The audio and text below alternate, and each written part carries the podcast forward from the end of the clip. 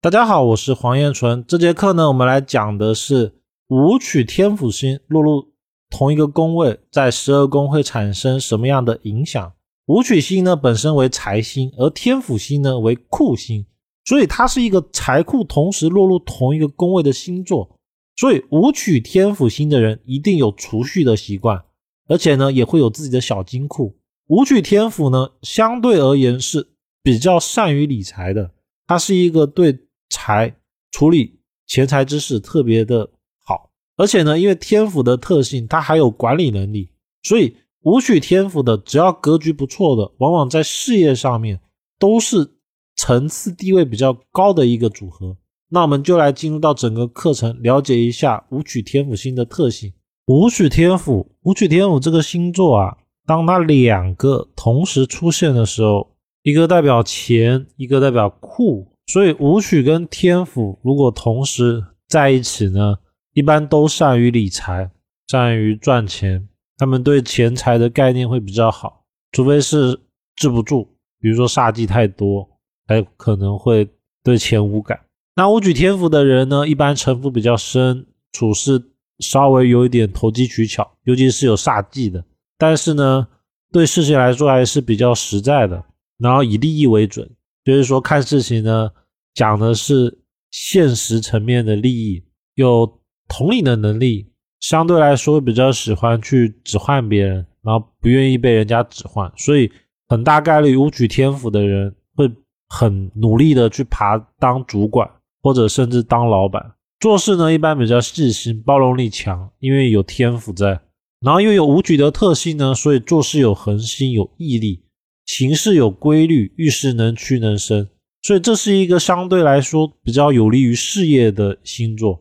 并且啊，他们比较注重外在的仪表打扮，但是因为天府的关系，所以中年之后容易发福。而这个星座如果在兄弟宫呢，一般还是比较不错的，主兄弟感情融洽。但是呢，因为财星跟库星入兄弟宫，所以很容易跟兄弟姐妹或母亲有牵扯。金钱关系，至于这个钱的关系用在哪边不一定，但是会有金钱上的往来，比如说投资合伙啊，或者是就放钱在妈妈那边存着，可能买保险啊，或者各种理财项目等等，具体是什么不一定，但是呢，就是金钱的来户关系。而这个呢，武曲天府在兄弟宫，它一定是日月坐命，所以一般来说，日月的人比较。照顾家里面，所以也代表日月在子位的人哦，他比较喜欢用钱来解决家里面的事情，尤其是跟兄弟姐妹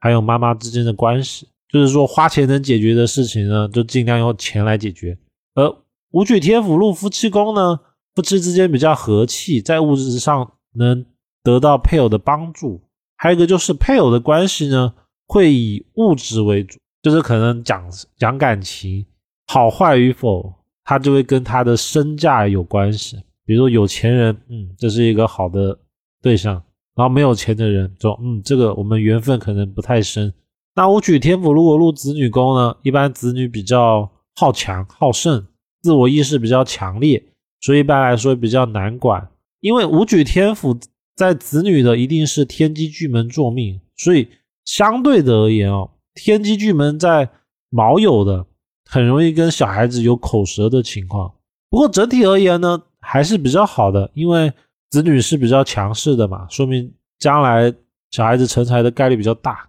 而武曲天府入财宫呢，财星在财宫，所以是一个好的宫位。这种呢，就代表命主是一个善于理财的人，他比较知道怎么样去赚钱，而且也能得财。再一个就是。这个组合，因为武曲天府它是帝王星，所以它有发横财的属性，它可能会有一夜暴富的情况。而这个呢，我们要参看它的行运，也就是说看它的大运好不好啊，判断它是否有这种情况。那武曲天府如果入疾病宫呢，疾病比较少，大部分的话比较健康。再一个就是因为它的命宫是天梁星，所以武曲天府比较容易有肠胃部分的问题，但是都是小毛病。武曲天府如果入迁移宫呢，忙中取财，很容易成为一个相对富有的人，因为他的命宫一定是七煞。武曲天府在迁移的，命宫一定是七煞，是七煞的关系呢，就代表他有冲劲，他喜欢做事情，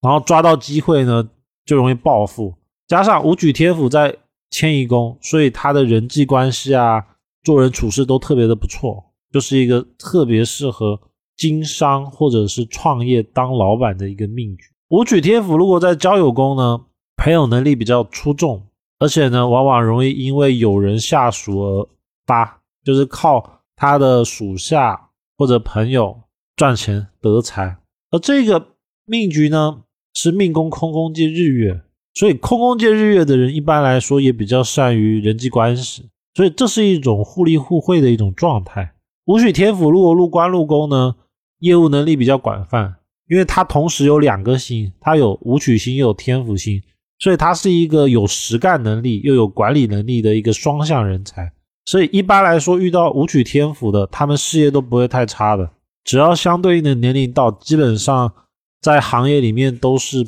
蛮不错的主管。甚至厉害的还会创业，而武曲天府如果入田宅宫呢，容易有现成的家业，并且能自治。这种格局哦，基本上都会买房子，只要等到他有钱的时候。所以我们就要参看他的行运啊，比如流年，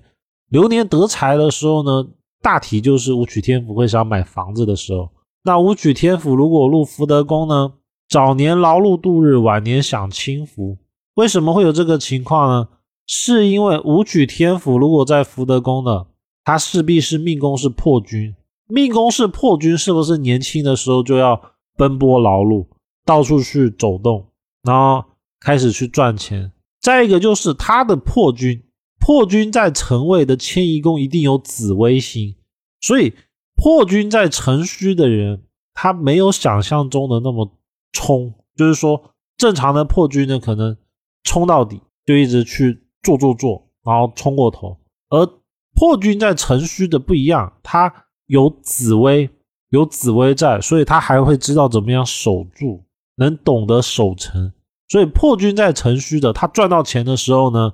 大概率他就会留一部分的钱存起来，比如说买房也好啊，或者是把它作为备用小金库等等。也因为这样子，大多数破军在辰戌的，他到了晚年。钱财这一块基本上是不缺的，因为他一定会留个后路，他还得有他的养老金，有他的小金库。那武曲天府如果入父母宫呢，本身是不克他的，但是因为他心性比较强哦，关系难免比较冲动，再加上如果碰到了煞忌，容易刑克父母。而我们再仔细看，就会发现武曲天府星在父母宫的，他是不是命宫一定是天同星？这也代表一件事，就是天同如果在四害的家里面，大多数都会留钱给命主，因为武曲跟天府，一个是财星，一个是库星，这一个命盘里面的财星跟库星都落入到了父母宫，就代表了